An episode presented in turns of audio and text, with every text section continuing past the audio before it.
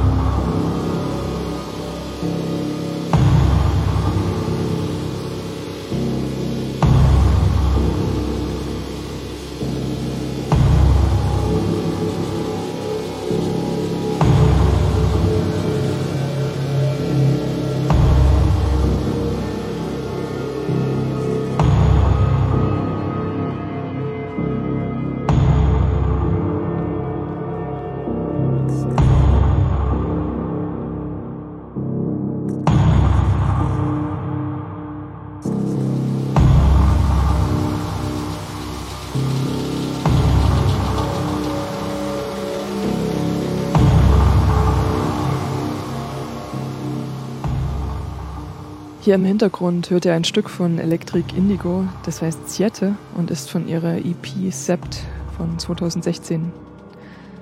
Sie produziert einerseits experimentellere Stücke, aber sie produziert auch atmosphärischen, klugen Techno für den Club.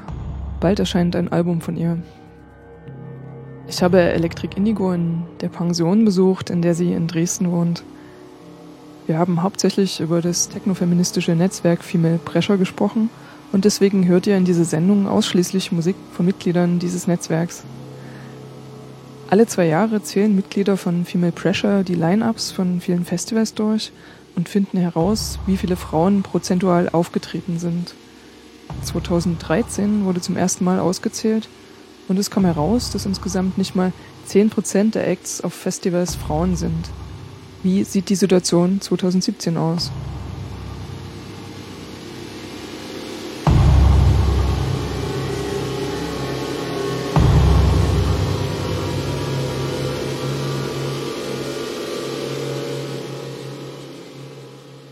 Ich sitze hier mit Elektrik Indigo, also mit Susanne Kirchmeier in einer Pension in Dresden.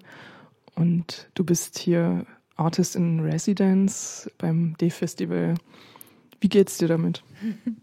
Hallo Antje. Ähm, ja, mir geht's ganz, ganz großartig damit eigentlich, weil äh, ich freue mich, dass ich mal ein bisschen Zeit habe in Dresden. Ich war schon ein paar Mal da, aber halt immer zum Auflegen, das heißt abends ankommen und am nächsten Tag nach dem Aufwachen wieder wegfahren. Und jetzt habe ich eine ganze Woche Zeit, auch rumzuspazieren und so ein bisschen einen besseren Eindruck zu gewinnen von der Stadt. Und auf jeden Fall hier in der Neustadt finde ich es extrem kuschelig. also sehr, sehr freundlich und sehr angenehm. Und äh, wie ich hier angekommen bin, war ich schon so, darauf gefasst, an jeder Ecke Wutbürger zu treffen. Aber bis jetzt habe ich nur freundliche Leute getroffen. Bin ganz froh.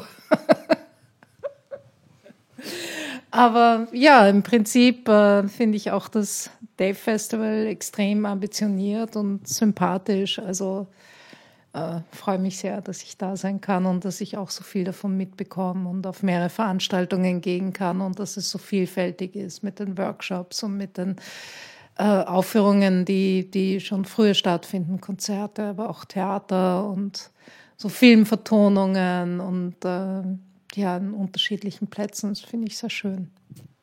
Bist du eigentlich zufrieden mit der Frauenquote des Day Festivals? Ich habe es mir noch nicht genau angeschaut, überflogen. Mir ist aufgefallen, dass sie zwar sagen, sie wollen, glaube ich, äh, Frauen da mehr, vermehrt featuren, dass ich aber kaum Frauen im Line-up sehe. Ähm, da kann man sicher noch äh, einiges ändern. Aber wie gesagt, ich habe das Line-up jetzt nicht analysiert, weil ich im Moment ähm, finde, ich habe dieses Jahr schon genug Festivals ausgezählt und analysiert im Rahmen der Female Pressure Facts äh, Surveys. Äh, aber weil da habe ich echt richtig viel gezählt. Hm. Ungefähr 4000 Namen. Also äh, es steht mir jetzt bis da und deswegen will ich es mir vorläufig nicht so genau anschauen. Das Auszählen von Festivals, das ist ja mit so einer Kerntätigkeit des Netzwerks Female Pressure. Natürlich gehört noch ganz viel anderes dazu, aber ich frage dich da gleich mal was ganz Konkretes. Wie findest du denn raus, wer Female Artist ist und wer nicht? Ist das denn schwierig, wenn du das machst? Ich finde es eigentlich gar nicht so schwierig in den äh, meisten Fällen. Also ich würde sagen, in, na gut, es gibt eh die Prozentzahlen derer, die wir nicht haben zuordnen können. Ähm, oder die sich grundsätzlich nicht zuordnen lassen. Die gibt es ja auch, wo man es genau weiß. Die sind weder noch oder die wollen nicht äh, Mann oder Frau sein. Ähm, das, das ist ungefähr ein Prozent oder so, die man da nicht zuordnen kann insgesamt. Äh, ich finde es überraschend einfach, weil meistens äh, haben Artists irgendwo ein, ein Profil und man sieht ein Bild und das könnte natürlich ein Trugschluss sein, aber ich sag mal, wenn viele Faktoren in die gleiche Richtung weisen und äh, da geht, da geht man, gehe ich natürlich auch oder wir sind ausgegangen von Personalpronomina in Texten über die, äh, was ja oft bei Festivals ist, ja, dass, dass im Programm werden die Artists vorgestellt und dann gibt es einen kleinen Text über die Artists oder Resident Advisor in der eigenen Biografie oder so. Und manchmal ist es in der Ich-Form geschrieben, aber in den meisten Fällen ist es aus einer objektiven Perspektive über die Person geschrieben und da kommt meistens irgendwann einmal ein, ein Personalpronomen und da kann man sich dann natürlich gut ausrechnen, wie sich die Person selber sieht, wenn das die eigene Biografie auf dem eigenen Artist Profile zum Beispiel bei Resident Advisor ist. Ist also nicht so schwierig.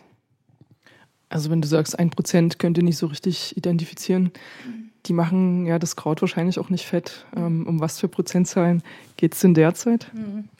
Also die, die 1% sind vernachlässigbar. Ich glaube, es sind auch echt insgesamt alle vernachlässigbar, die man irrtümlich falsch zugeordnet hat. Das kann man natürlich nicht ausschließen. Äh, wir sind, wir haben ja ähm, im August, Ende August, die, den dritten Fact Survey veröffentlicht. Äh, 2013 am 8. März kam der erste und dann gab es am 8. März 2015 den zweiten und jetzt halt ein bisschen später als zwei Jahre danach den dritten. Der war der bei weitem äh, umfangreichste, den wir bis jetzt gemacht haben. Also wir haben da, glaube ich, ungefähr 230 Festival-Editionen von 2000, äh, hauptsächlich 2016 und die erste Hälfte 2017 ausgezählt ähm, kamen drauf, dass, wenn ich es jetzt, das kann man natürlich ohne weiteres am besten nachschauen, ja, aber äh, ich glaube, wir sind mittlerweile ungefähr auf 15 Prozent Frauenanteil. Im Gegensatz zu 2013 war einen Frauenanteil von 10 Prozent schon überdurchschnittlich. Das heißt, die Quote hat sich verdoppelt, kann man sagen. Und das wäre als politische Kleinpartei ein grandioses Ergebnis. Wenn es um Geschlechtergerechtigkeit geht, ist nicht so toll.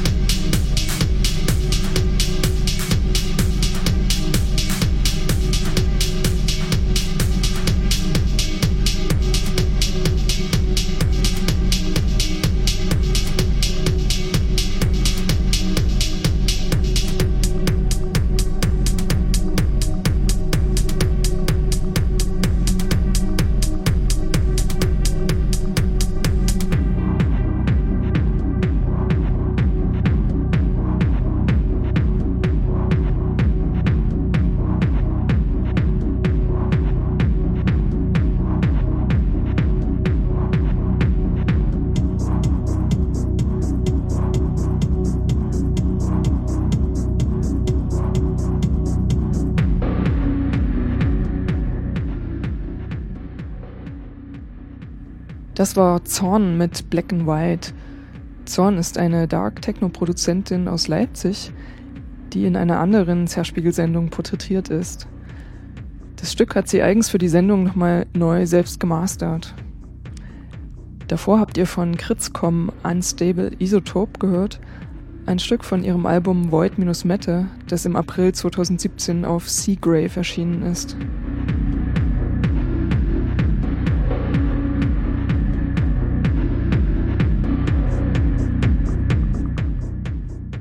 Aber wie geht es Electric Indigo mit dem Fakt, dass nur 15 Prozent oder mittlerweile schon 15 Prozent der Artists auf Festivals Frauen sind?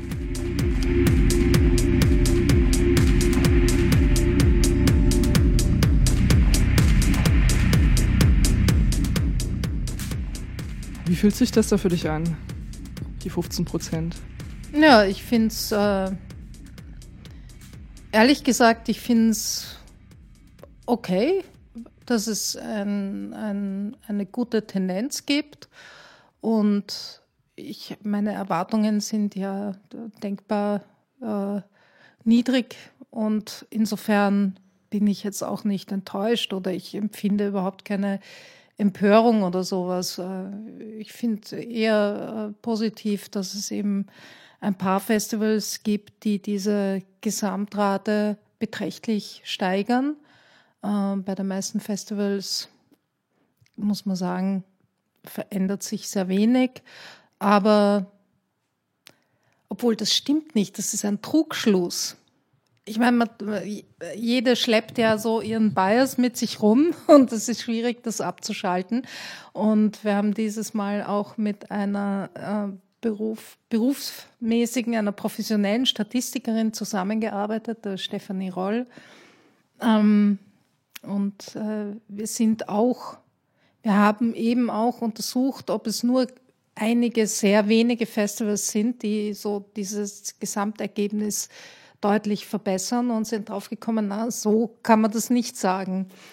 Aber es ist trotz allem meines Erachtens auffällig, dass äh, die ambitionierten Festivals, die äh, zum Beispiel auch künstlerisch ambitionierter sind und nicht nur auf Kommerz setzen, dass die eigentlich meines Erachtens ähm, tendenziell besser abschneiden, was die Diversität der Geschlechter betrifft, als rein kommerzielle Festivals, die halt äh, nur darauf abzielen, möglichst viele Tickets zu verkaufen, indem sie die gehyptesten Acts überhaupt äh, aufs Line-up setzen.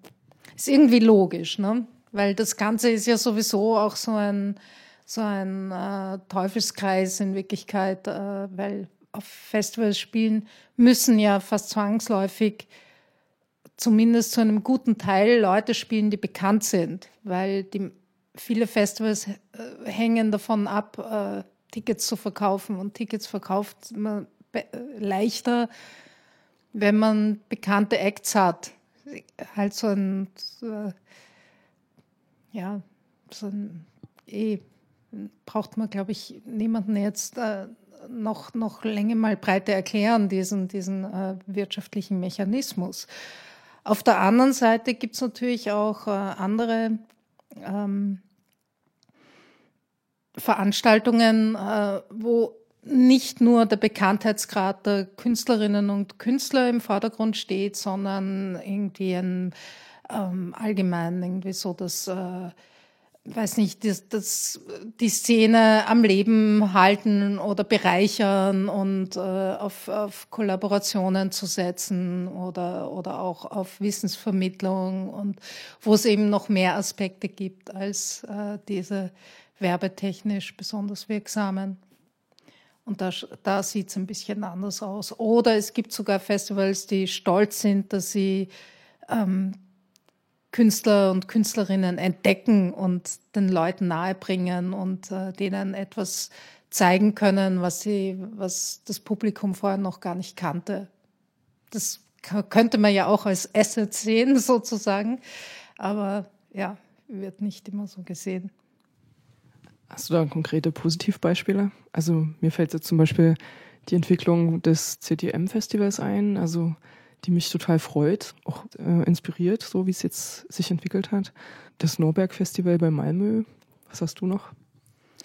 Ja, also CTM definitiv ist ganz klar und äh, da kann man das sogar, glaube ich, direkt auf unsere Arbeit zurückführen. Zumindest hat das Jan Rolf selber mal zu mir gesagt. So Female Pressure war, war sozusagen, äh, hat ihnen die Augen geöffnet für die Problematik. Also, und das ist eigentlich ganz oft mein Eindruck gewesen. Die Guten waren erstmal beleidigt und die sozusagen äh, Bösen, äh, denen ist es sowieso egal, ja?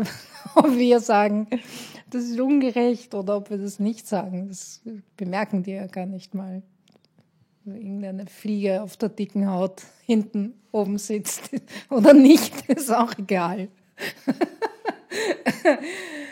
ja. Wie sah es denn eigentlich beim Fusion Festival aus? Ja, Fusion ist eine harte Nuss zum Zählen. Also erstens sind es wahnsinnig viele Acts. Also, äh, 2016 waren es, glaube ich, 750 Acts.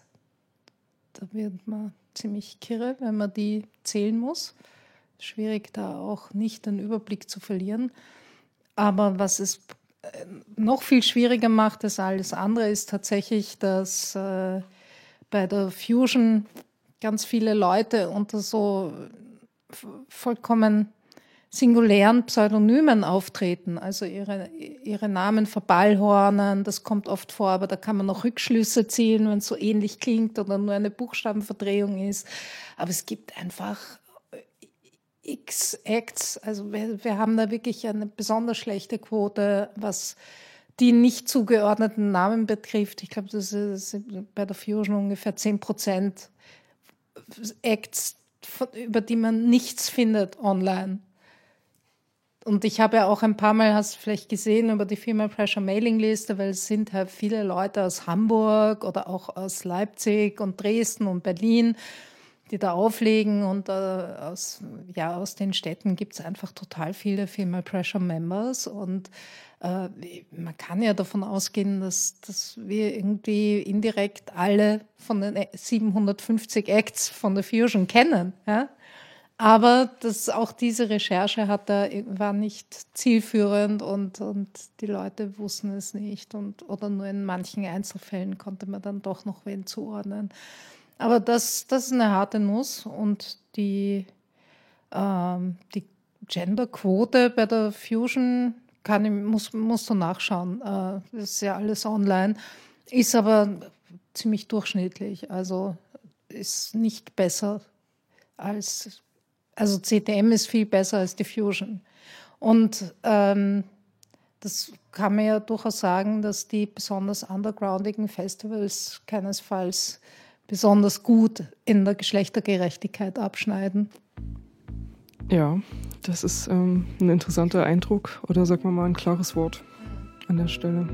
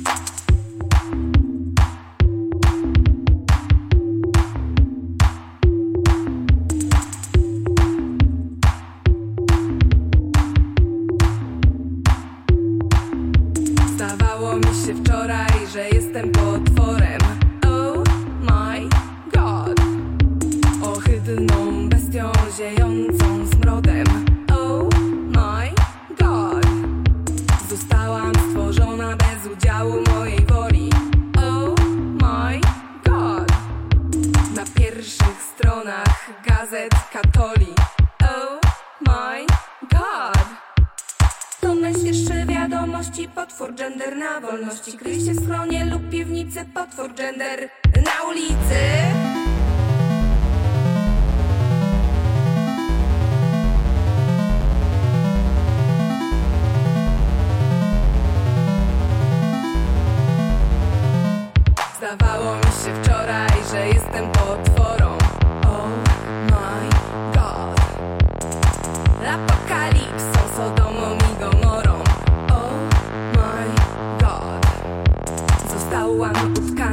internetowych sieci.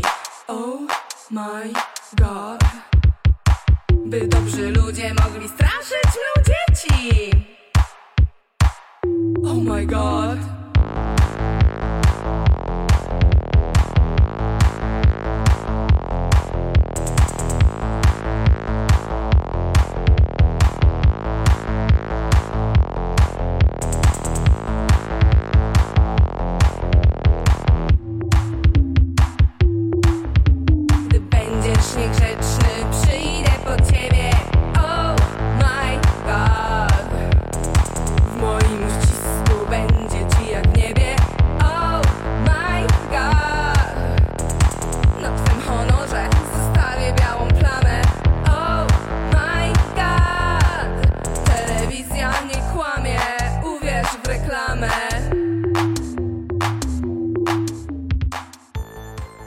Das war Zdrada Pawki aus Warschau mit ihrem Stück Potwor Gender. Der Titel heißt auf Englisch Gender Trouble, das kommt euch vielleicht bekannt vor. Davor habt ihr vom Hamburger Elektroniker-Duo Charivari das Stück Helikopter gehört. Charivari sind die Produzentin und Filmemacherin Helena Radka, aka Red Cat, und die Musikerin Sophia Kennedy. Sophia Kennedy hat auch ein Elektropop-Solo-Projekt.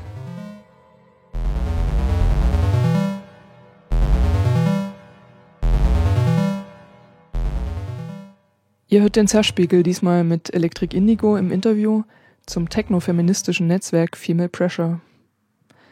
Wir haben über die Zahlen des aktuellen Fact Survey gesprochen, dass es im Durchschnitt mittlerweile 15 Prozent weibliche Acts auf den ausgezählten Festivals gibt, im Gegensatz zu den 10 Prozent von vor vier Jahren. Aber was macht das Netzwerk Female Pressure außerdem noch? Jenseits vom mühsamen Auszählen von Festival-Line-Ups um Ungerechtigkeit sichtbar zu machen und um Geschlechtergerechtigkeit zu fördern. Was gibt's denn außer dem Auszählen noch für Aktivitäten, die Female Pressure vorantreibt? Naja, ähm, ich würde ja im Allgemeinen sagen, Female Pressure ist in erster Linie ein Werkzeug, bei dem, mit dem jeder aktiv werden kann. Das heißt, die Lebendigkeit oder das Aktivitätslevel hängt alleine vom individuellen Engagement ab. Und wenn jetzt niemand eine Idee hat, was mit dem Werkzeug Female Pressure anzustellen ist, dann passiert auch nichts. Ähm, das heißt, in erster Linie ist es eine, eine Bereitstellung meinerseits eigentlich eines Werkzeugs und was die Leute dann daraus machen, ist, das hängt eben immer irgendwie von der Lust und Laune ab. Und da haben in der Vergangenheit hat schon viele Projekte gegeben. Äh, eines der ersten war zum Beispiel dieses ähm, Open Sounds Projekt, wo wir mit äh, Creative Commons äh, Musiksharing experimentiert haben und geschaut haben, ob wir irgendwie einen alternativen Umgang mit Urheberrecht finden können. Und das war äh, 2005 und 2006 vor allem und dann nochmal in einer zweiten Welle 2008. Ähm, das ist jetzt schon, eh schon wieder zwölf Jahre her. ähm, ja, und danach gab es immer wieder verschiedene Dinge, wobei seit 2013 halt das äh, besonders war, stark wahrgenommen wurde. Das heißt, seit 2013 sind diese einzelnen Aktivitäten auch medial relativ präsent. Und das hat mit, der ersten, mit dem ersten Fact Survey angefangen. Und dann ist daraus eben ein Festival geworden in Berlin, das Perspectives Festival, was leider vollkommen im Sand verlaufen ist mittlerweile. Ähm, dann hat Antje Grey eben diesen Fototumbler 2015 gemacht. Der ist aber auch schon wieder eingestellt. Den kann man zwar noch anschauen, aber das ist nicht mehr aktiv. Ähm, ja, und so gibt's, dann haben wir, ich glaube, mittlerweile sind, sind schon vier Female Pressure Compilations in ganz unterschiedlichen Zusammenhängen rausgekommen. Das erste war die Pussy Riot Freedom Compilation, äh, die da irgendwie auch meistens passiert so, dass irgendeiner hat eine Idee und die wird, die schmeißt sie dann auf die Mailingliste, wird dann gepostet auf der Mailingliste und entweder der Funke äh, findet irgendwie so äh, Widerhall oder ist, ein blöde, ist eine blöde Metapher. Ich hasse Metaphern, verwende sie dauernd und oft nicht gut. Aber ähm, Jedenfalls, wenn eine, wenn eine Idee ähm, so, also es gibt gute Ideen und dann hängt es aber auch davon ab, ob die gute Idee zum günstigen Zeitpunkt geäußert wird, weil nicht jede gute Idee wird realisiert und findet Widerhall. Aber ähm, manche, bei manchen war das eben schon der Fall und äh, so ist zum Beispiel äh, seine Art Support für, für äh, Pussy Riot, äh, als die gerade zwei von denen im Knast saßen in, in Russland, äh, gekommen. Und wir haben eine Compilation veröffentlicht und zwei Wochen nach der Compilation waren die beide befreit und wurden äh, so eine Begnadigung erfahren und wurden freigelassen. Äh, wahrscheinlich nicht nur wegen der Female Pressure Compilation. Äh, eine andere Compilation, die wir gehabt haben, das hatte, das war vor allem auf Betreiben von der, von der Antje Greie auch hin, äh, war die äh, so eine Solidaritätscompilation für die Frauen in Rojava in Syrien, in diesen nördlichen Provinzen von Syrien, wo die kurdischen Frauen und die kurdischen Männer zusammen auf einer sehr gleich gleichberechtigten Ebene versuchen, irgendwie eine, äh, Nichtregierungsform der kommunalen Organisation zu finden und äh, um denen irgendwie noch mehr Aufmerksamkeit zukommen zu lassen und auch unsere Solidarität zu erklären, äh, haben wir da die Compilation veröffentlicht. Und dann gab es noch zwei, die auf Labels rausgekommen sind. Eine, die wirklich irgendwie sehr nah dem Netzwerk ist, auf äh, Revela Records von der Sky Deep ähm, organisiert. Und dann eine, die irgendwie zwar auch den Namen Female Pressure hatte, aber und, und initiiert war auch von, von einem Mitglied, aber die ansonsten eigentlich nicht sehr viel mit Female Pressure zu tun hat, außer dass die Tracks alle von Frauen waren. Aber, aber das Label Different is Different Records, das ist eigentlich irgendein Techno-Label.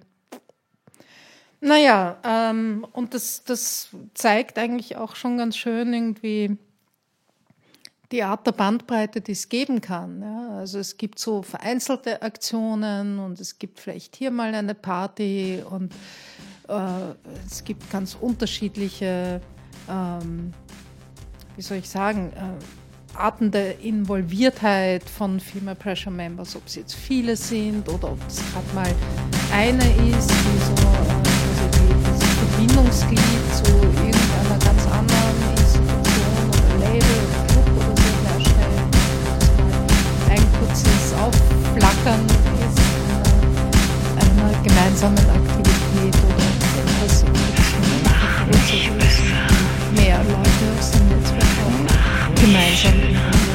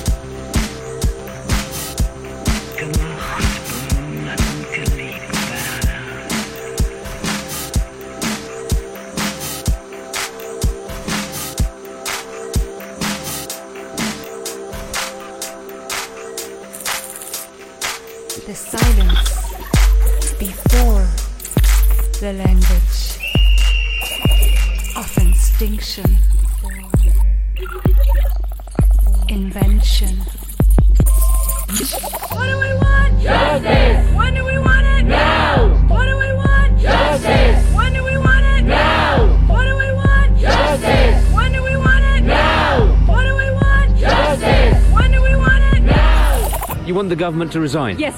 We're uh, determined to, uh, to resist, to uh, keep fighting.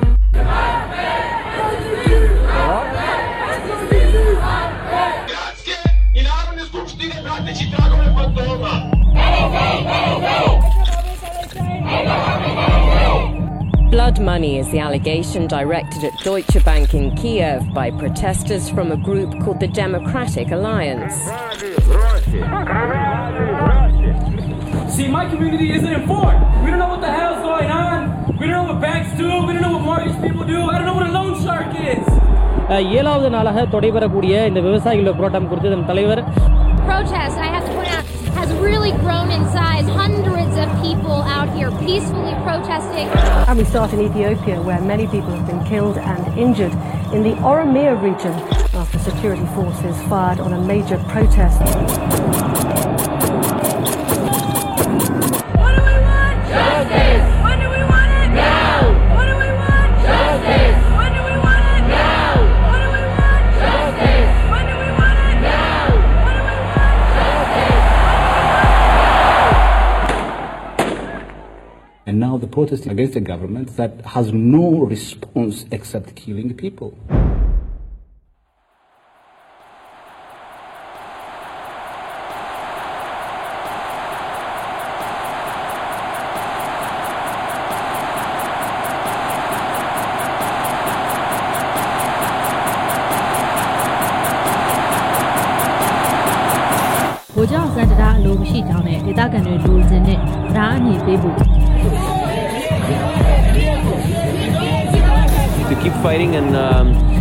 current government steps down. We believe that uh, they've lost credibility. There's some battles we won, and you can't reverse those battles. Tear gas and warning shots in response to the protest. German Kurds have taken to the streets of Frankfurt to protest against dem Referendum, das jetzt demnächst im April gewählt wird. Protests are continuing. What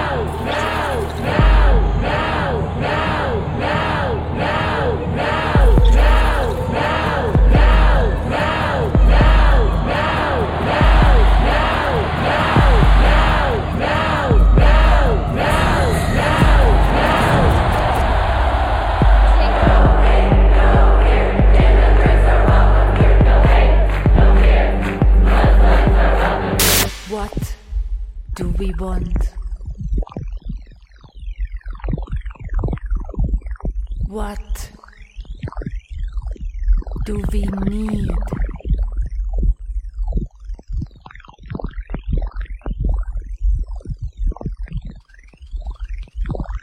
Solutions from the underground. End of one culture, beginning of another. Mycelium network. Everything is connected. Das war das sehr konzeptuelle Elektronikerstück von AGF, was hieß Protest First May 2017. Davor habt ihr das Stück Mach mich gut von Gudrun Gut gehört und das stammt von dem Pussy Riot Freedom Sampler von Female Pressure. AGF ist der Artist Name von Antje Grey-Ripatti, die Electric Indigo im Interview ab und zu erwähnt. Antje Grey-Ripatti hat aus dem Female Pressure Netzwerk heraus auf eine extrem verzerrte Berichterstattung über Björk reagiert. Da wurde gesagt, Björk würde ihre Musik nicht selbst produzieren und Antje Grey-Ripatti hat angeregt, dass Musikerinnen sich vor ihrer Technik fotografieren lassen und hat dafür einen Tumblr eingerichtet. Dabei sind unzählige Fotos von Frauen zusammengekommen, alle vor, vor ihrer elektronischen Technik, mit der sie Musik machen, um zu zeigen, wir produzieren selbstverständlich unsere Musik selbst. Also steckt da hinter vielen Female Pressure Mitgliedern auch noch eine andere Art von Politizität, also von politischem Bewusstsein und einem Interesse, irgendwelche Dinge voranzutreiben. Sehr unterschiedlich. Ich meine, das sind mittlerweile sind es fast 2100 äh, Leute aus 74 Ländern, von denen das Netzwerk gibt es jetzt äh, fast 20 Jahre schon. Äh, von denen wahrscheinlich einige vergessen haben, dass sie da in der Datenbank gelistet sind, bis zu solchen, die irgendwie fast jeden Tag was posten und das die ganze Zeit irgendwie im, im Hinterkopf haben zumindest und, und da die ganze Zeit dahinter stehen und schauen, dass was weitergeht. Und das Gute ist, äh, dass das nicht unbedingt äh, immer die gleichen Personen sind, sondern dass es fluktuiert. Also zum Beispiel Ante ist eben seit 2013 besonders aktiv, ist aber schon sehr viel länger Mitglied und war davor nicht aktiv, einfach weil sie eine kleine Tochter hatte und äh, da eher, äh, also einfach auch nicht so viel Zeit für solche Aktionen hatte und ihre Zeit anders einteilen musste. Das heißt, es gibt, es fluktuiert, also äh, und das das geht ganz gut, äh, weil es eben weil keine großartig komplizierten Strukturen zu erhalten gibt. Also was ist auch ein wichtiger Unterschied. Manchmal ist es schwer, Female Pressure zu definieren, aber das zum Beispiel ist ein wichtiger Unterschied gegenüber einem Verein zum Beispiel oder einer anderen äh, NGO, die, die, äh, wo es ein, ein bürokratisches Grundgerüst braucht, einfach um das zu erhalten. Und da Female Pressure braucht nicht viel. Es braucht halt mein Engagement, weil ich halt die Website betreibe und update. Aber das, das hält sich jetzt so in Grenzen und alles andere ist quasi, geht nebenher und kostet auch wenig Geld. Äh, und das bin ich halt bereit, hier äh, zu zahlen seit 20 Jahren. Und, und deswegen geht das easy. Ja. Also mit größeren Strukturen und äh, mit mehr Geld, das investiert werden müsste. Ich glaube, da gäbe es Female Pressure schon lange nicht mehr. Bei Female Pressure kommen ja einige E-Mails zusammen. Also es kommunizieren da recht viele Leute, finde ich. Und ich nehme das so wahr, dass dann manchmal so einen Aufreger gibt. Da hat irgendein männlicher DJ irgendwas Dummes gesagt und da gibt es dann erstmal eine große Empörung darüber und dann erwächst daraus eine Aktivität, wie man dem begegnen kann. So habe ich das wahrgenommen. Ähm, und das letzte Thema, was mich selber auch beschäftigt hat, das war die Überlegung, inwiefern männliche Artists, DJs oder Musiker mit weiblichen Namen nach vorne rausgehen und wie ihn das selber betrifft oder wie man, wie, wie man das findet halt. Ähm, genau. Was sagst du dazu zu dem Thema? Ja, es ist ein interessantes Phänomen, weil es das andersherum fast gar nicht gibt. Ich habe ähm, versucht zu recherchieren. Ähm, es kam genau ein, also ich bin nur auf einen Namen gekommen von einer Frau, Charlotte Witt. Ich habe auch schon wieder vergessen, wie die sich früher nannte, aber die, hat sich auch nur ganz kurze Zeit lang einen scheinbar männlichen Namen gegeben. Aber äh, mir hat niemand sonst ein konkretes Beispiel nennen können. Ich habe jetzt nicht irgendwie alle Welt und jahrelang äh, recherchiert, ja, aber ich habe im Zug der letzten, äh, des letzten Fact Surveys habe ich, habe ich versucht, das rauszufinden, wie es denn, wie dann die andere Seite aussieht.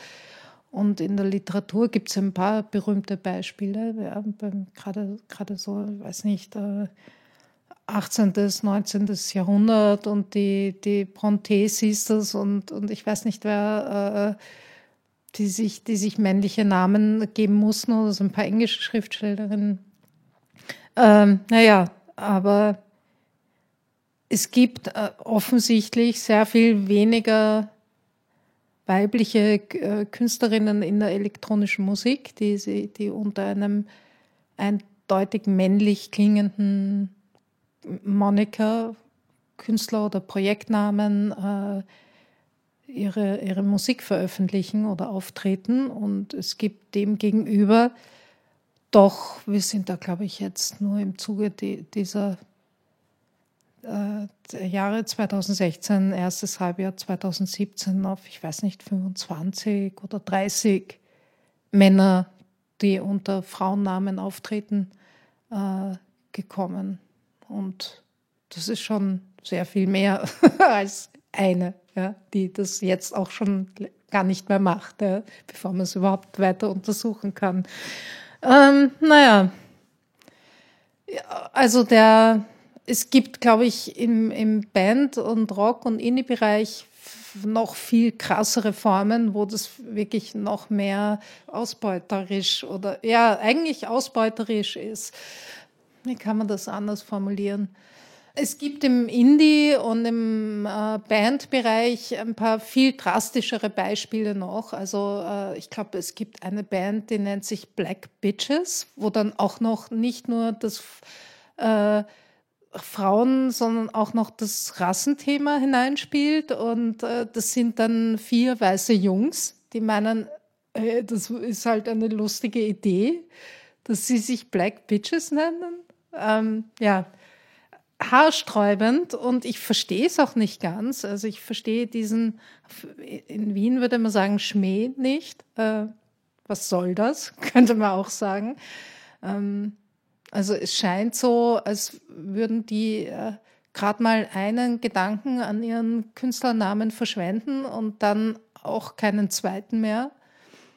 Oder es ist wirklich irgendwie, also das wäre so die naive Erklärungsmethode, oder es ist wirklich ein Kalkül, dass sich die Leute denken, na, es gibt eben viel weniger Frauen und wenn wir uns jetzt einen weiblich klingenden Namen nehmen, dann, dann fallen, dann haben wir eine bessere Chance auf Aufmerksamkeit. Das könnte es natürlich auch sein.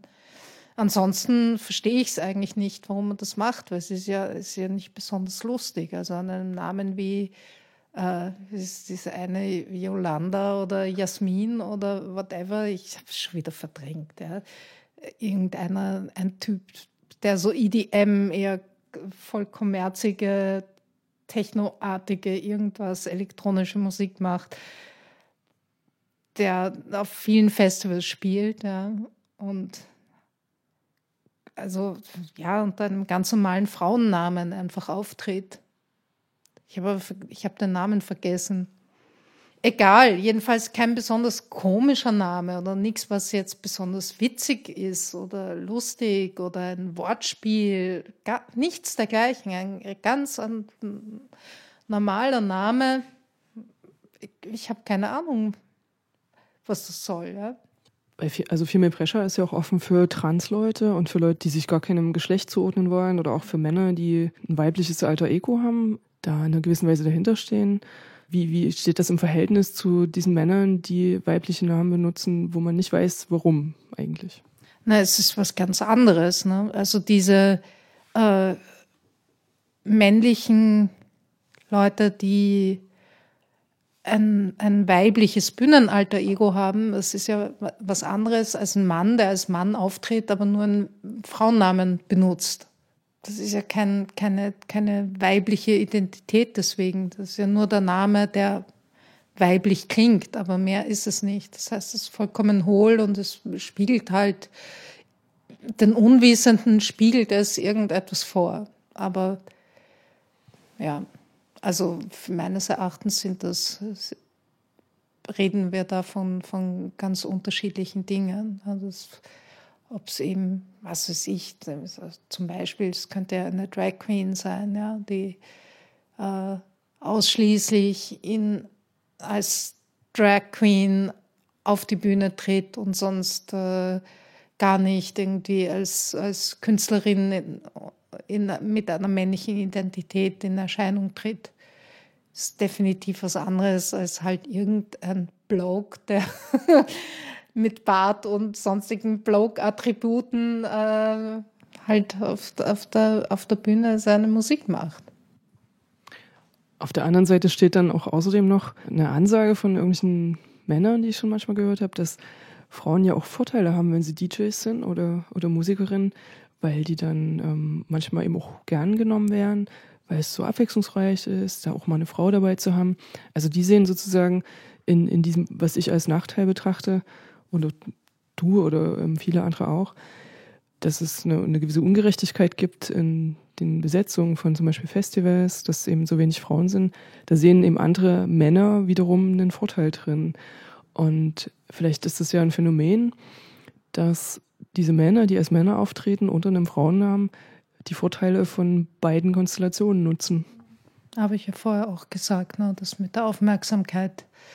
Ähm, Ja, das, das kann man wahrscheinlich so sagen. Und ich meine, das ist, glaube ich, am Anfang der Karriere durchaus hilfreich. Zumindest habe ich das selber auch so empfunden, äh, dass ähm, man eher die Chance hat, aus der grauen Masse der Newcomer-DJs hervorzustechen, wenn es eben nur ganz wenige Frauen gibt. Also das kann durchaus ein gewisser Vorteil sein. Ob das heute noch so ist, wage ich zu bezweifeln, einfach weil es zumindest hier in Deutschland, ja, es gibt einfach auch sehr viele Frauen, die auflegen. Nicht so viele, die jetzt super berühmt sind, aber wahnsinnig viele, die, die mehr oder weniger auf so einem Local Level oder als Newcomerinnen auftreten. Und äh, da hat sich das vielleicht schon ein bisschen nivelliert, dieser mögliche Vorteil, den es, wie ich angefangen habe, ist schon fast 30 Jahre her, hat ein bisschen anders ausgeschaut. Das, stimmt, das kann man schon so sagen. Das habe ich jetzt ähm, alles nur aufgebracht als Beispiel für eine Diskussion, die bei Female Pressure zum Beispiel gelaufen ist, ähm, wo ich jetzt nicht mal weiß, ob da eine konkrete Aktivität daraus entsprungen, entsprungen ist. Eigentlich nicht. Also das äh, kam auch auf im Zuge der Vorbereitungen für, für den neuen Fact Survey. Und wir haben überlegt, ob wir da irgendwie ein spezielles Statement noch dazu machen, aber dann waren wir im Endeffekt überfordert, weil es war uns wichtiger, irgendwie da ähm, möglichst gute und möglichst äh, reichhaltige Fakten zu haben, als, als äh, noch mehr Seitenthemen da äh, zu beleuchten und zu bearbeiten.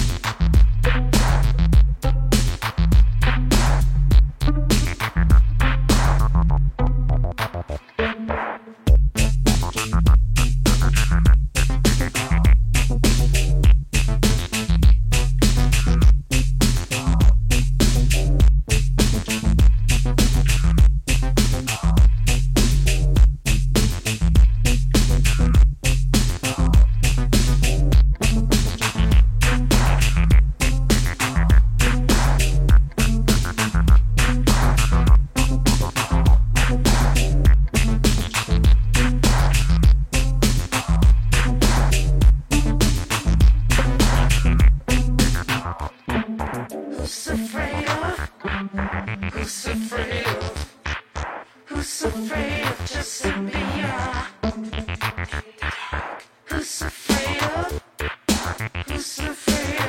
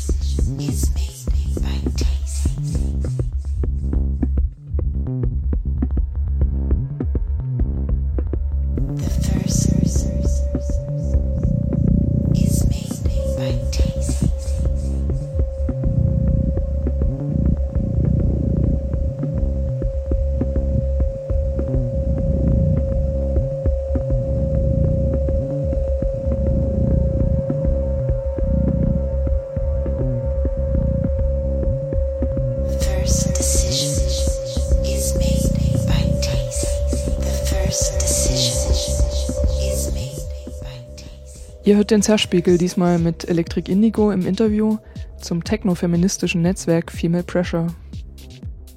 Gerade eben hört ihr das Stück MBT von Beate Warte, eine Pionierin der elektronischen Musik hier im deutschsprachigen Raum.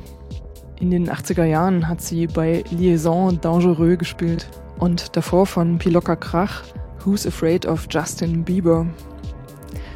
Diese beiden Stücke und noch eine ganze Menge andere Stücke sind in einem ganz besonderen Labelprojekt bzw. Netzwerkprojekt entstanden, und zwar in der Monika-Werkstatt. Diese Werkstatt wurde von Gudrun Gut initiiert. Sie selbst hat auch teilgenommen als Musikerin und als Labelchefin organisiert und ein Release daraus gemacht. Für diese Monika Werkstatt hat Gudrun Gut Musikerinnen eingeladen, die sich auch teilweise untereinander nicht persönlich kannten, teilweise schon. Und die haben zusammen Sounds entwickelt und diese Sounds teilweise untereinander ausgetauscht oder miteinander kollaboriert. Und so hat bei Beate Bartels Stück AGF, also Antje Kreiripati, Vocals und Text beigesteuert, wie auch Daniel Picciotto. Und bei Piloka Krachs Stück haben Daniel de Picciotto, Islaya und Antje Kreiripati mitgewirkt. Inwiefern ist Female Pressure eigentlich noch mit anderen ähnlichen Netzwerken verbunden? Es gibt ja da noch weitere, wo sich Frauen zusammenweilen, so technofeministisch. Hm. Es ist eigentlich so, dass ich glaube, von den meisten dieser anderen Netzwerke die Vertreterinnen ohnehin auch bei Female Pressure dabei sind. Also es gibt da Überschneidungen natürlich. Also die populärsten im Moment sind wahrscheinlich Discwoman und da sind, eh, glaube ich, zwei oder die zwei, die auch Musik machen, beziehungsweise als Veranstalterinnen gelten können, weil die machen auch unterschiedliche Aspekte.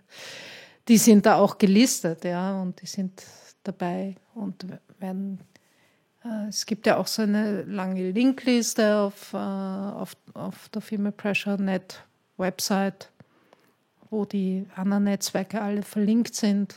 Und es gab immer wieder mal auch äh, so den Ruf danach, vor allem von der Antje, dass wir das irgendwie, ich, ich weiß nicht genau wie, aber, aber ich glaube, sie stellt sich vor, dass das irgendwie, ich weiß nicht, dass man dann noch ein extra Netzwerk der Netzwerke macht oder so, aber also ich habe jetzt keine Intention, noch mehr, noch mehr zu tun, als ich eh schon tue. Und ich wüsste jetzt auch nicht, wie genau, ja. Also ob man dann irgendwie, weiß nicht, keine Ahnung, was sich genau vorstellt, äh, ob man dann jedes halbe Jahr eine Konferenz mit allen Vertreterinnen der einzelnen Netzwerke organisieren muss und damit sich dann alle treffen und sagen, was Sache ist keine Ahnung. Also ich glaube, es gibt so viele Möglichkeiten, äh, sich, sich äh, auszutauschen. Und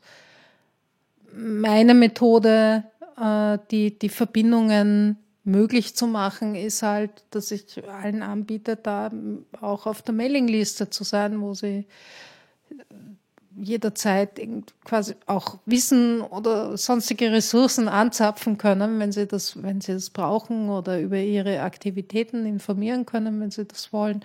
Es wird nicht besonders wahrgenommen, aber ich wüsste jetzt nicht, was ich darüber hinaus noch an, an Infrastruktur jetzt mir ausdenken soll oder was jetzt sinnvoll wäre, damit es vielleicht noch mehr passiert. Ich glaube, alles, was zu bürokratisch und zu zeitaufwendig wird, hat, äh, hat ähm, bewirkt einfach auch, dass es eine kürzere Lebensdauer hat.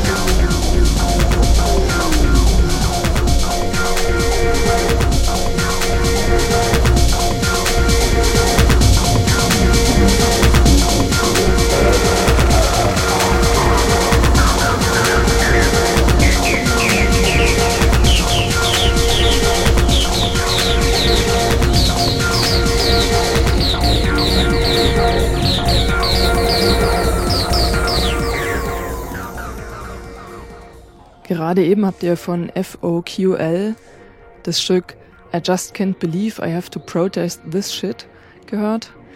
FOQL ist Justina Banaschik aus Polen. Ich glaube, sie kommt auch aus Warschau. Und sie ist stark involviert in feministische Proteste gegen Abtreibungsverbote in Polen. Genau darum geht es in ihrem Stück. Davor habt ihr von Slow Slow Loris das Stück Lilac and Mercy gehört, das auf dem 2017 erschienenen Album Of Heroes in Helium drauf ist.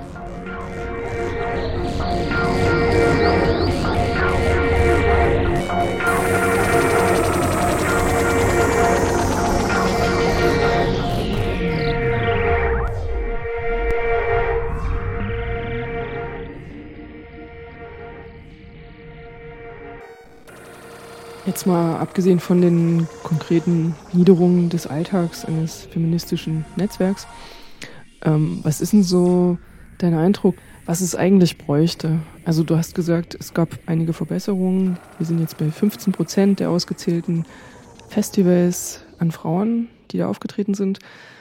Denkst du vielleicht, mm, dass Frauen mehr Strukturen übernehmen müssten? Beziehungsweise gibt es denn Frauen bei Labels, bei, bei Festivals? Sind Frauen auch Festivalorganisatorinnen? Ähm, oder sind es auch da zu wenige? Gibt es sozusagen in dem ganzen Musikbusiness-Hintergrund auch zu wenig Frauen? Ich meines Erachtens schon. Äh, ich glaube, das hat einfach auch damit zu tun, dass das, das ganze elektronische Musikding ist ja kein abgekapselter Planet, der nach ganz unterschiedlichen Gesetzen funktioniert, wie die Gesellschaft da draußen, sondern äh, das ist mehr oder weniger ein und dasselbe und kommt aus der gleichen Quelle. Ähm, das heißt nämlich auch, dass sobald Frauen äh, daran denken, Kinder zu kriegen, äh, dass dann ihre, ihre Zeitressourcen drastisch schwinden. Ähm, ich glaube, das ist ein wichtiger Grund, warum Frauen irgendwie auch oft nicht so lange oder nicht so kontinuierlich da dabei bleiben. Ähm, also ist mit Sicherheit auf auf vielen Ebenen, wo Frauen äh, eine, eine zu geringe Rolle, spielen oder sich eine zu, äh, weiß nicht, vielleicht auch nicht sich selber zu wenig ins Spiel bringen. Das könnte auch ein bisschen der Fall sein. Oder, oder zu sehr rausnehmen von dem, was, was eventuell möglich wäre. Auf der anderen Seite kenne ich auch Veranstalterinnen auf äh, äh deren Festivals sagen wir mal so andersrum, alles andere ist eine Garantie, wenn du eine, eine äh, Festivalleitung hast, die äh, aus einer Frau besteht, dass deswegen äh, die, die Frauenquote bei den Künstlerinnen hoch sein muss. Ja? Überhaupt nicht. Ähm, ich glaube, da gibt's auch so äh, etwas, was ich, ich vermute, ich meine, das ist eigentlich, sollten das Sozialwissenschaftlerinnen untersuchen. Ich kann da immer nur irgendwelche Vermutungen anstellen und, und habe keine wissenschaftlichen Daten. Aber es könnte ja sein, dass die dann besonders ehrgeizig sind und äh, besonders State of the Art sein wollen und insofern weniger Risiko auf sich nehmen, sondern wirklich also jetzt die, äh, die angesagten Acts, die eben auch erstens auf allen anderen Festivals spielen und zweitens in allen Medien ab, abgefeiert werden. Äh, das heißt, wieder auf, auf diesen gleichen, relativ konzentrierten und kleinen Pool an Artists zurückgreifen, einfach um ähm, als relevant zu gelten. Weil das ist ja, es gibt ja nicht nur das kommerzielle Kriterium von Festivals, sondern es gibt auch das Relevanzkriterium, das, glaube ich, sehr wichtig ist. Also ähm, muss halt irgendwie eine Art künstlerische, also gerade für anspruchsvolle Festivals, muss irgendwie ähm, zeitgemäß sein, irgendwie eine künstlerische Vision haben. Äh, gleichzeitig kannst du wenn du, wenn du es dir leistest, quasi an allem, was aktuell angesagt ist, vorbeizugehen, dann musst du genau wissen, warum und wie und musst es wahrscheinlich irgendwie äh, glaubhaft, zumindest indirekt äh, begründen und plausibel machen. Ja. Ähm, also das Relevanzkriterium ist wichtig und da kommen natürlich die Medien ins Spiel, das ist ganz klar. Also auch auf, auf äh, Seite der Medien, über wen wird berichtet, äh, kommen, kommen äh, weibliche Artists irgendwie in, in die Headlines, werden sie gefeatured, äh, werden deren Platten äh, rezensiert oder nicht. Und auch da, finde ich, hat sich einiges geändert. Also man merkt so, was weiß ich, bei Resident Advisor, da ist zwar diese, diese äh, DJ Paul, ja, der beliebtesten 100 DJs, aber das machen ja nicht die Resident Advisor äh, Crew oder Editoren, sondern das machen die Leute, die, die Nutzer von Resident Advisor und die Nutzerinnen. Wie da das Verhältnis ist, weiß ich zum Beispiel auch nicht. Aber, aber das ist äh, gar nicht so einfach, weil du kannst nur für einen Artist stimmen, äh, der auf einer Party gespielt hat, die bei Resident Advisor ein Event war und wo du selber als Resident Advisor Nutzerin teilgenommen hast, wo du gesagt hast, du gehst dahin. Also das ist so eine, eine ziemlich drastische Einschränkung der Möglichkeiten, die du da hast. Ne? Das heißt, erstens kannst du überhaupt nur Artists wählen, die auf Resident Advisor sowieso ein Profil haben. Zweitens kannst du nur aus äh, nach Veranstaltungen wählen, äh, wo die Artists auch gespielt haben, die auch bei Resident Advisor gelistet waren als Events und wo du dann selber gesagt hast, dass du dort hingehst. Das heißt, es ist ein sehr selbstreferenzielles System, äh, wo sich dann bestimmte Faktoren ganz sicher überproportional verstärken. Also Online-Journalismus oder Musikjournalismus ist ja nur ein Faktor von Musikbusiness. Ähm, wie sieht es denn bei Labels zum Beispiel aus? Es gibt das Beispiel von Monika Enterprise, das Label von Gudrun Gut oder auch ihr Label Morbid Records ähm, was jetzt schon seit bestimmt 20 Jahren äh, Frauen featured ohne Ende. Ähm, bringt so eine Labelpraxis auch was? Bestimmt, ja, aber es ist, Monika, es ist immer noch irgendwie relativ exotisch in, dieser, in diesem Ansatz. Nur ganz kurz, was ich vorher eigentlich noch dazu sagen wollte, ist, dass auffällig ist, dass bei diesem äh, Top 100 DJ List Poll äh, dann letztes Jahr immer die Frauen irgendwie, die zufälligerweise doch mal reingerutscht sind in diese lange Liste, dass die dann ein Bild bekommen haben. Also genau da, wo die äh, Editors von Resident Advisor einen Einfluss nehmen konnten. Also offensichtlich ist es ihnen selber, fällt es ihnen selber schon auf und sie versuchen ein bisschen, soweit sie können, gegenzusteuern. Das wollte ich nur, nur um das abzuschließen, ja, was sich, was sich eigentlich positiv verändert hat oder wo die Medien beginnen, irgendwie gewisse Dinge selber auch schon mitzubekommen und, und selbstkritisch zu werden. Ähnliches habe ich auch von, von Specks-Redakteuren zum Beispiel äh, gehört und so. Ähm, natürlich spielt es eine Rolle, um auf deine Frage zurückzukommen, was äh, wessen, wessen Musik veröffentlicht wird. Und, und Monika hat da, hat da natürlich auch eine, eine Vorreiterinnenrolle. Äh, und ich, ich finde, dass Gudrun das ganz großartig macht, ja, weil ich habe auch nicht den Eindruck, dass es jetzt nur, nur unter diesem Aspekt wahrgenommen wird. Also dazu, ja. Ich weiß nicht, ich, ich kenne auch nicht es gibt ja so wahnsinnig viele Labels und ich kenne so viele Labels nicht. Deswegen kann ich keine, kann ich, kann ich nicht jetzt mit, mit gutem Gewissen irgendwie ein, ein Generalurteil fällen, wo ich das beleuchte.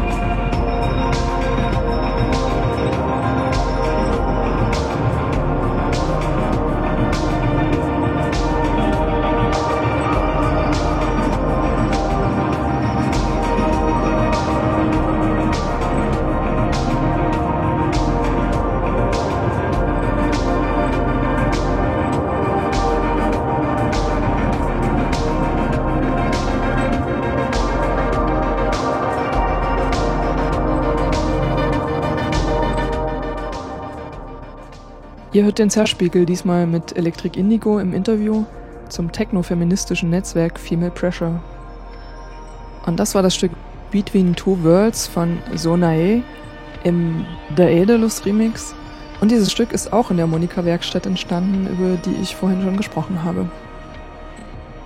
Denkst du, es braucht mehr solche Labels oder denkst du, dass andere Strategien für weibliche Musikerinnen nötig sind? Gibt es Strategien, Labels aufzufordern, ihre Frauenquoten zu erhöhen zum Beispiel?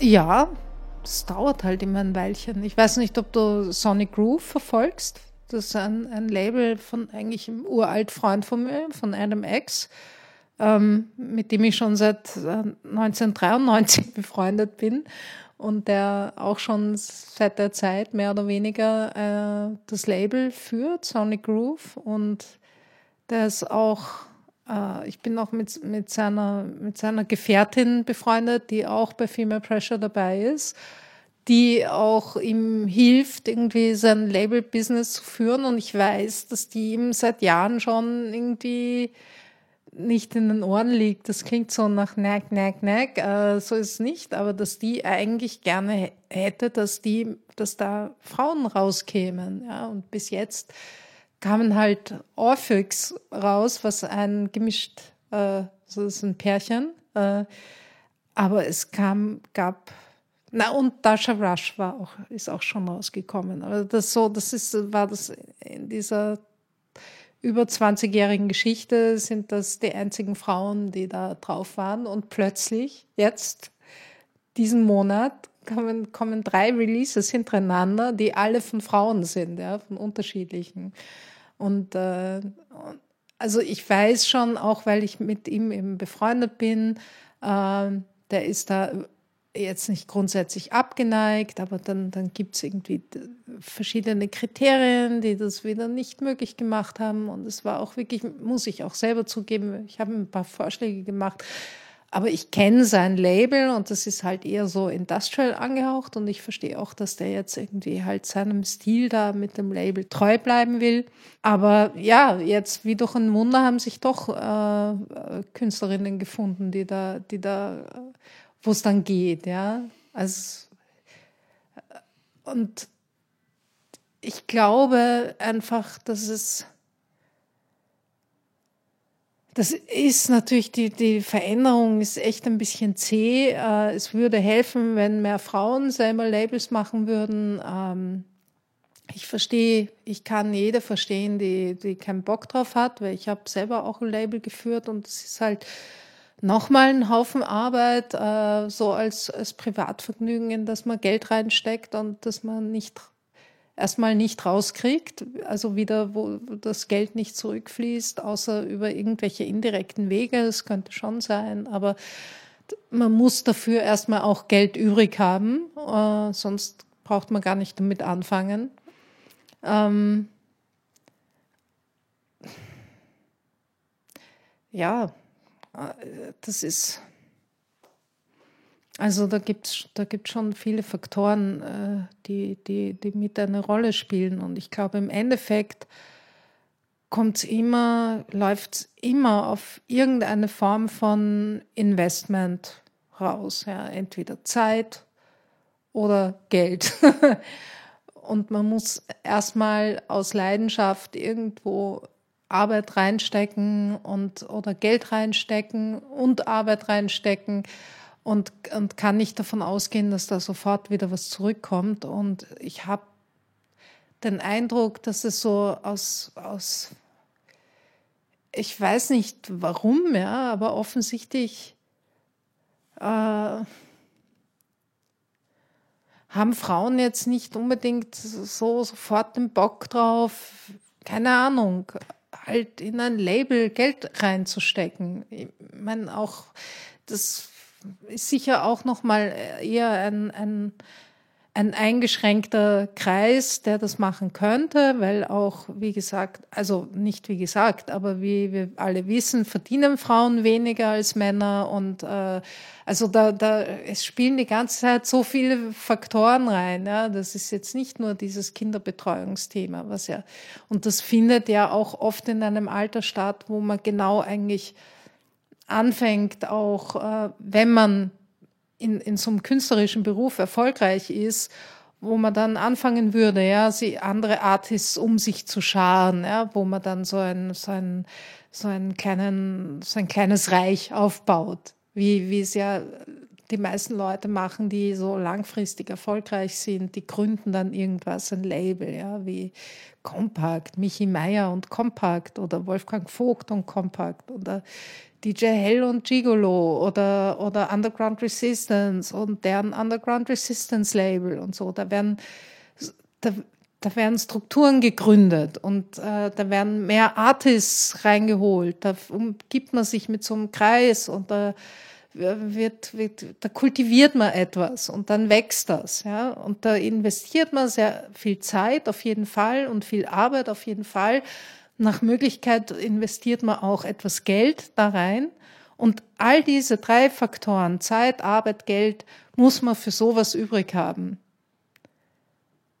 Und warum das jetzt vielleicht Frauen weniger haben oder weniger dazu bereit sind, das zu investieren, das könnte man diskutieren. Ja? Könnte man versuchen herauszufinden, ob das grundsätzlich nicht geht oder ob die, die irgendwie äh, arbeiten wollen würden, vielleicht nicht so begeistert sind für die Sache an sich oder ob die, die Geld hätten, äh, ganz andere Interessen haben. Äh, ich weiß es nicht genau oder wenn es insgesamt weniger sind, dass das halt auch nochmal weniger Leute sind, äh, spielt wahrscheinlich alles zusammen. Ja. Aber offensichtlich ist es so, eine, eine der wenigen Ausnahmen, die das genau in der Art gemacht hat, ist Ellen Alien ja, mit, mit Pitch Control. Und das ist ja auch eine, eine langfristige Erfolgsstory. Und das ist etwas, was ich immer beobachte, dass Leute, die eben dann mit den ersten Erfolgen, wenn die anfangen, andere Leute mit reinzuholen, äh, wo dann der Ruhm auch von anderen Leuten wieder auf sie zurückstrahlen kann. Ja? Das, das, das ist ein, ein wunderbares Rezept, um, um langfristig erfolgreich zu sein und auch um die ganze Szene irgendwie weiter aufzubauen. Das ist ja bei Rastanotung genau das Gleiche. Ja?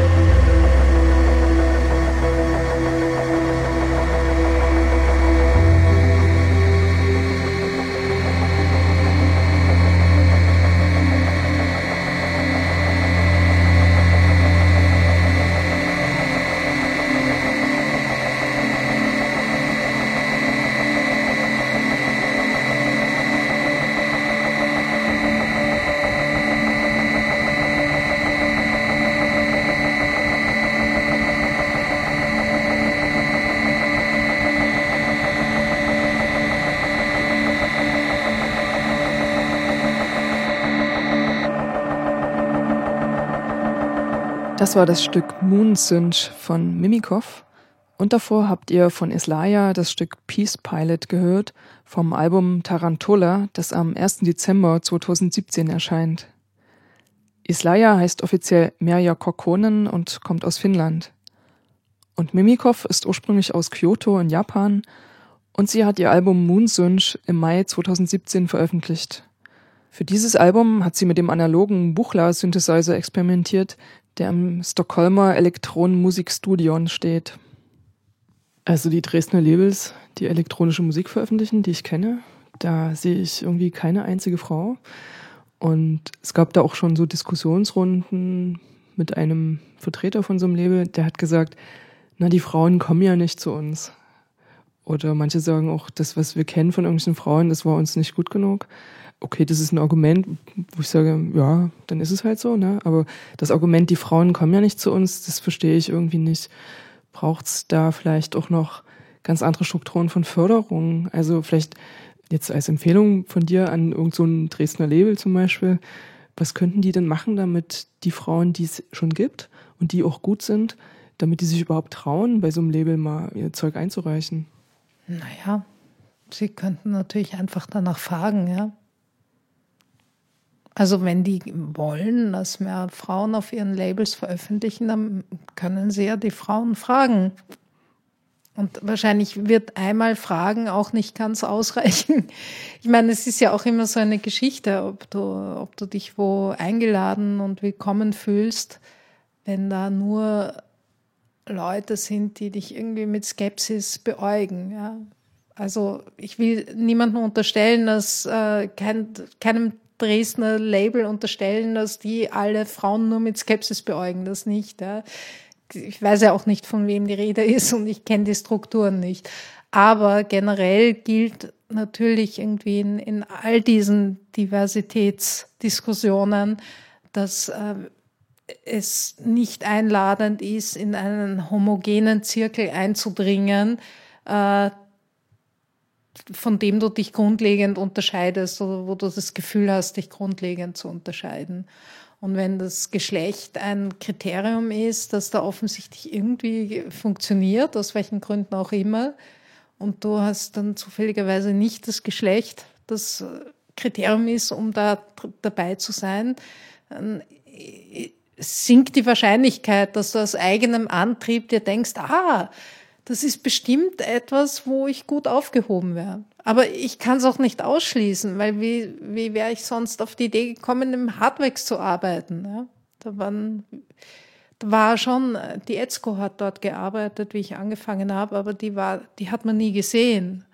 Also, ähm, aber ich bin auch mit zwei Brüdern groß geworden. Ja? Also für mich ist es relativ normal. Ich glaube, es kommt auch immer darauf an, wie man, wie man womit man sich identifizieren kann. Ich glaube nicht, dass es, dass das Geschlecht irgendwie das äh, alleinige Merkmal ist, nach dem sich Leute äh, erkennen und äh, nach sie sich identifizieren. Also bei mir ist es das ganz sicher nicht. Aber es ist äh, offensichtlich spielt auch das eine Rolle, dass man sich eher mit Leuten des gleichen Geschlechts irgendwie identifizieren kann.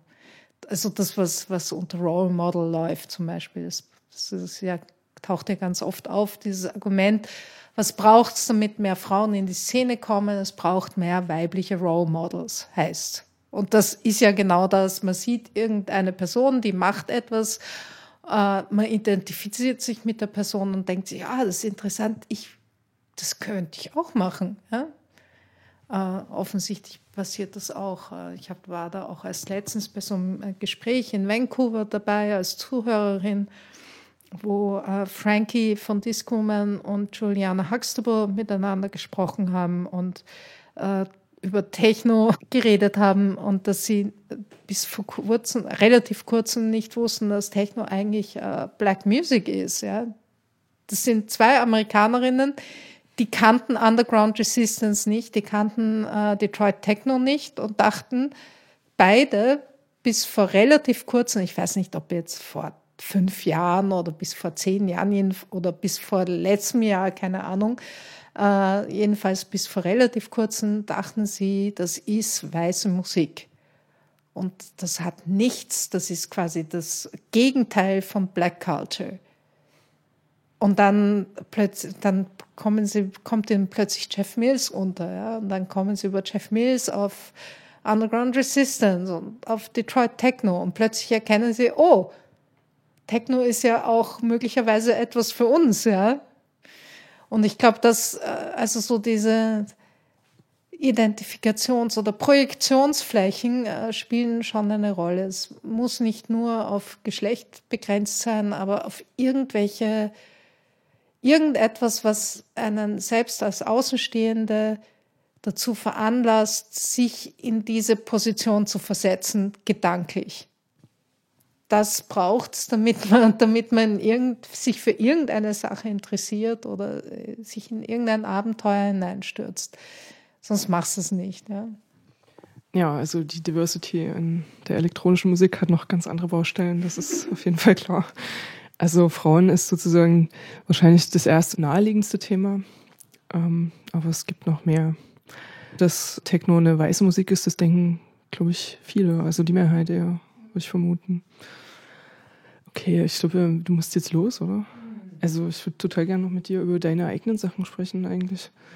Electric Indigo muss los zu einem Konzert. Und so endet unser Interview. Übrigens zu einem Konzert mit rein männlichem Line-up, wenn auch diese Dresdner Musiker allesamt sehr nette und angenehme Männer sind. Die letzten zwei Stücke dieser Sendung sind von Kra und Stefanie Merchak. Kra heißt eigentlich Christina Nemetz und ist aus Wien. Und dort betreibt sie das queerfeministische Label Komfortzone und macht extrem viel Netzwerkarbeit.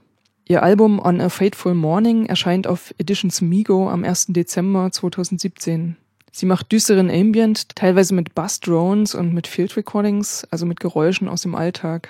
Danach hört ihr ein Stück von Stefanie Merchak, Sie ist Musikerin aus dem Libanon und hat ihr Album Collapsing Structures im Juli 2017 auf Silent Method Records veröffentlicht.